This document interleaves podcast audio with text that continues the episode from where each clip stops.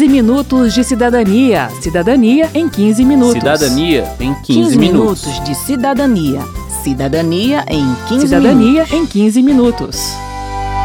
Já pensou tudo sempre igual? Ser mais do mesmo tempo todo não é tão legal. Já pensou sempre tão igual? Tá na hora de ir em frente. Ser diferente é normal. Marcos foi uma criança diferente das outras. Tinha raciocínio rápido e facilidade de aprendizado, mas não conseguia se relacionar com os colegas e passava muito tempo sozinho na escola. O motivo? A superdotação, quadro ainda pouco compreendido e que, por isso, vai ser tema deste 15 minutos de cidadania. Eu sou Amanda Aragão. E eu sou Márcio Aquilissardi. Todo mundo tem que ser especial em oportunidades, em direitos, coisa e tal. Seja branco, preto, verde, azul ou lilás, e daí? Que diferença faz? Afinal, o que é a superdotação? Bom, para o sistema educacional brasileiro, a superdotação, que também pode ser chamada de altas habilidades, é uma facilidade maior de aprendizagem, com três características básicas, como explica Brenda Matos, do Conselho Brasileiro de Superdotação. Primeiro é a habilidade acima da média, que geralmente é a primeira característica que é percebida. Depois a criatividade, não só a parte artística, mas a criatividade de pensar diferente, pensar fora do padrão. Alguns teóricos chamam de pensamento divergente. E a terceira característica seria o envolvimento com a tarefa. Geralmente o superdotado dispensa muito do seu tempo para é, desenvolver a atividade que ele tem interesse ou para estudar o assunto que ele tem interesse. Esse interesse da pessoa superdotada vem naturalmente e não de uma pressão por notas ou resultados, como a prova do vestibular. Por isso, um sinal da superdotação é que a criança ou adolescente passa muito tempo concentrada em uma atividade sem se cansar dela. Eu nasci há 10 mil anos atrás. E não tem nada nesse mundo que eu não saiba demais. Você sabia que a superdotação pode acontecer em diferentes áreas do conhecimento? É comum a gente lembrar das matérias da escola, como português e matemática. Mas as altas habilidades também podem aparecer em áreas artísticas e motoras, como costura, dança e esportes. O mito comum é de que indivíduos superdotados são bons em tudo, mas é possível ter altas habilidades em apenas uma área do conhecimento. Por exemplo, uma criança superdotada pode tirar 10 em todas as provas de português, mas ter dificuldade para aprender geografia. Esse mito pode, inclusive, causar pressão desnecessária no estudante. O Edmilson Pavão, pai do Marcos, aquela criança lá do começo do programa, conta como percebeu no seu filho uma autocobrança que prejudicava o menino.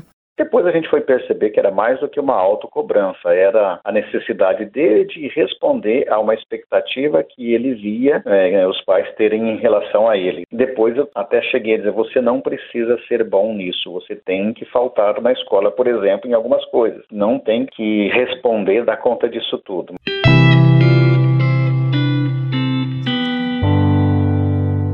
A gente já falou de alguns sinais da superdotação, mas como ter certeza de que a criança é superdotada? Ela precisa passar por um processo de identificação, que em geral é feito a partir dos seis anos no início da vida escolar.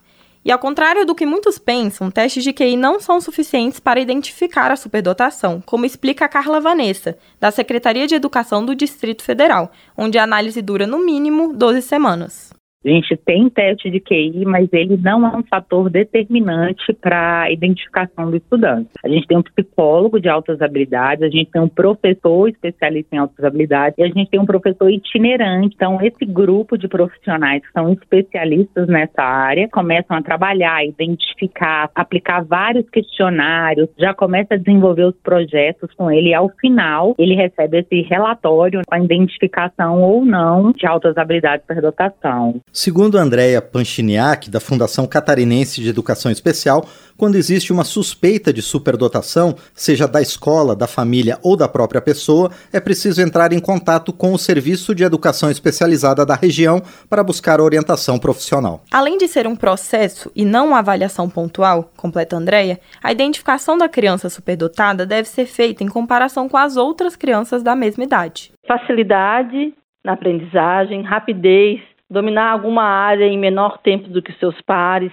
Nós falamos que é sempre na comparação com seus pares, de escola, de idade, né? Então, assim, de ambiente social, em que, escolar, em que a criança está inserida. Quando a criança está na comparação com seus pares, a gente observa que ela está acima da média, ela está acima dessa curva de desenvolvimento. Estudos da Organização Mundial da Saúde indicam que 5% da população global é superdotada. Estamos falando de mais de 10 milhões de brasileiros, mas a realidade é que poucos são de fato identificados e a maioria acaba passando a vida toda sem saber que tem altas habilidades ou só descobre na vida adulta. O censo escolar de 2020, por exemplo, contabilizou só 25 mil crianças superdotadas na educação básica. Para Brenda Matos, do Conselho Brasileiro de Superdotação, isso acontece por falta de capacitação específica para os professores desde a formação universitária. Karine dos Santos, do Ministério da Educação, reconhece que essa formação precisa ser fortalecida e diz que a prioridade da Secretaria de Modalidades Especializadas de Educação é tornar obrigatória a capacitação dos professores nesse tema. O Ministério agora começa né, um processo de revisão da Base Nacional Curricular Comum, da BNCC. Então, nós estamos instituindo né, grupos internos dentro do, do Ministério, com as várias secretarias, para que a gente possa repensar essa base. Na medida que a gente pode repensar essa base, a gente pode colocar a questão da formação inicial dos professores. Então, agora o Ministério inicia esse processo de revisão da BNCC. E lá a gente tem um papel né, de dar destaque a esse olhar da educação especial. Mas por que investir na identificação de crianças que aprendem com facilidade quando existem tantas outras crianças precisando de educação especial? Porque a falta de identificação pode criar outros problemas para as crianças superdotadas, como depressão e ansiedade. Crianças superdotadas podem até apresentar problemas na escola, porque, como o conteúdo é fácil demais para elas, as aulas ficam chatas como o professor não tem formação específica, diz a Brenda Matos, do Conselho Brasileiro de Superdotação, ele pode acabar contribuindo para o problema. Muitas vezes, quando tem um aluno muito interessado em sala de aula, que faz muitas perguntas, o professor tende a levar isso como uma espécie de conflito. Ah, aquele aluno está querendo me desafiar, está querendo dizer que ele sabe mais do que eu. Mas também pode acontecer por parte dos colegas. Então, às vezes, você tem um aluno dentro de sala de aula que é, é muito interessado num assunto específico, e aí os outros alunos acham aquilo estranho e acabam afastando afastando aquela pessoa dos meios sociais, do convívio social, porque não consegue entender. Edmilson Pavão conta um pouco mais do sofrimento do filho e dos pais antes de ele ser identificado como superdotado a dificuldade de ter os mesmos interesses na, nas brincadeiras e no estudo para com as crianças da sua faixa etária acabavam levando ao, ao isolamento. E por mais que, que, a gente insistisse na sociabilidade, acabava sendo difícil. Para mim, por exemplo, era angustiante, às vezes, passar né, nas escolas onde ele estava na hora do intervalo e vê-lo so, sozinho com um livro na mão, ou quieto, ou não conseguindo interagir com, com a criançada na sua faixa etária. Né? O menino desenvolveu ansiedade e tiques nervosos e passou por muitos profissionais até identificar a superdotação. Segundo Edmilson, após receber atendimento especializado, a vida do menino melhorou afetiva e intelectualmente.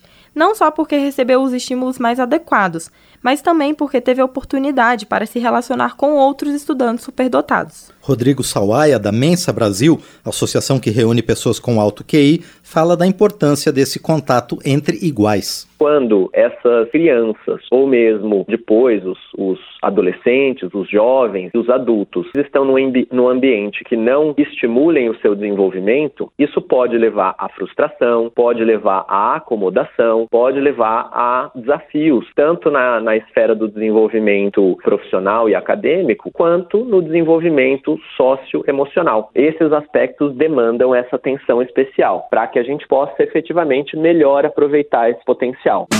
Fala aquilo que você aprendeu, não vale dizer que esqueceu, que a professora te ensinou na aula. Vamos falar de direitos? Pessoas com superdotação precisam de um atendimento educacional diferente e especializado E por isso, a legislação brasileira considera esses indivíduos como público da educação especial. A educação especial atende os estudantes com deficiência, com transtornos globais de desenvolvimento e com altas habilidades. Alguns superdotados, inclusive, possuem, além das altas habilidades, outras condições neuropsicológicas ou de deficiência, como autismo ou surdez. Nesse caso, é importante que a pessoa receba atendimentos específicos para cada condição. Esse atendimento especializado e gratuito para todos os estudantes com altas habilidades, mesmo os que frequentam escolas particulares, é garantido pela LDB, a Lei de Diretrizes e Bases da Educação Nacional, que orienta o sistema educacional no Brasil. A secretária Karine dos Santos, do Ministério da Educação, lista os serviços disponíveis para esses estudantes. O atendimento educacional especializado, que pode ser realizado no contraturno, a educação especial para o trabalho, pensando né, que esse estudante, enfim, precisa crescer e se tornar autônomo em algum momento, e também a possibilidade de aceleração dos estudos. No contraturno funciona assim. O aluno superdotado que vai à escola regular pela manhã faz à tarde atividades complementares para desenvolver suas habilidades. Por exemplo, se a criança tiver superdotação em música, ela vai passar a tarde estudando e treinando suas habilidades musicais. O superdotado pode também acelerar os estudos pulando de série. Porém, esse é um método que ainda gera muito debate aqui no Brasil. Edmilson, que também é professor, conta que o filho pulou de série uma vez por volta dos sete anos, mas depois disso o casal se posicionou contra novos avanços até para que ele não queime etapas na vida. Eu aprendi e sou radicalmente contra a gente querer que o filho vá mais cedo para a faculdade, que não, não viva os ciclos da maturidade afetiva. O que a gente acaba percebendo é que nem sempre a maturidade ou a rapidez intelectual é acompanhada de uma maturidade afetiva. Então não adianta que acelere, que atropele, que mude de série, até porque o, o emocional e o afetivo vai ficar ainda mais comprometido. Pelo menos essa é a nossa experiência. Segundo a Brenda Matos, do Conselho Brasileiro de Superdotação, antes de pular de série, é preciso saber se aquela criança está preparada e se ela concorda com esse avanço. Feita de forma estudada e estruturada, com acompanhamento de profissionais, a medida traz muitos benefícios, ela diz. E algumas pesquisas dizem ainda que quando a criança superdotada ela é avançada de série, acelerada de série, o desenvolvimento dela fica ainda melhor, porque ela fica pareada com seus colegas a nível de conhecimento. Então, isso se torna algo que é mais estimulante para ela e ela consegue desenvolver melhor ainda suas capacidades dentro da área de domínio que ela tem. O importante é que a criança não fique sem atendimento. Por isso, se você acha que seu filho tem altas habilidades, busque a Secretaria de Educação da sua cidade ou estado. Xanana, ser diferente é normal. Xanana, ser diferente é normal. Termina aqui o 15 Minutos de Cidadania, que teve a produção de Cristiane Baker, texto de Amanda Aragão, com informações de Verônica Lima, trabalhos técnicos de Newton Gomes, edição de Márcio Aquiles Sardi e a apresentação de Amanda Aragão e de Márcio Aquiles Sardi. Se você tem alguma dúvida, mande pra gente. O e-mail é radio@câmara.leg.br e o WhatsApp é 61 999 78 9080. O 15 Minutos de Cidadania é produzido pela Rádio Câmara e transmitido pelas rádios parceiras em todo o Brasil, como a rádio web Cop News, de Manaus, Amazonas. Você pode conferir todas as edições do programa no site radio.câmara.leg.br e no seu agregador de podcast preferido. Uma boa semana e até o próximo programa. Até lá! 15 minutos de cidadania. Cidadania em 15 minutos. Cidadania em 15, 15 minutos. minutos de cidadania. Cidadania em 15 cidadania minutos. em 15 minutos.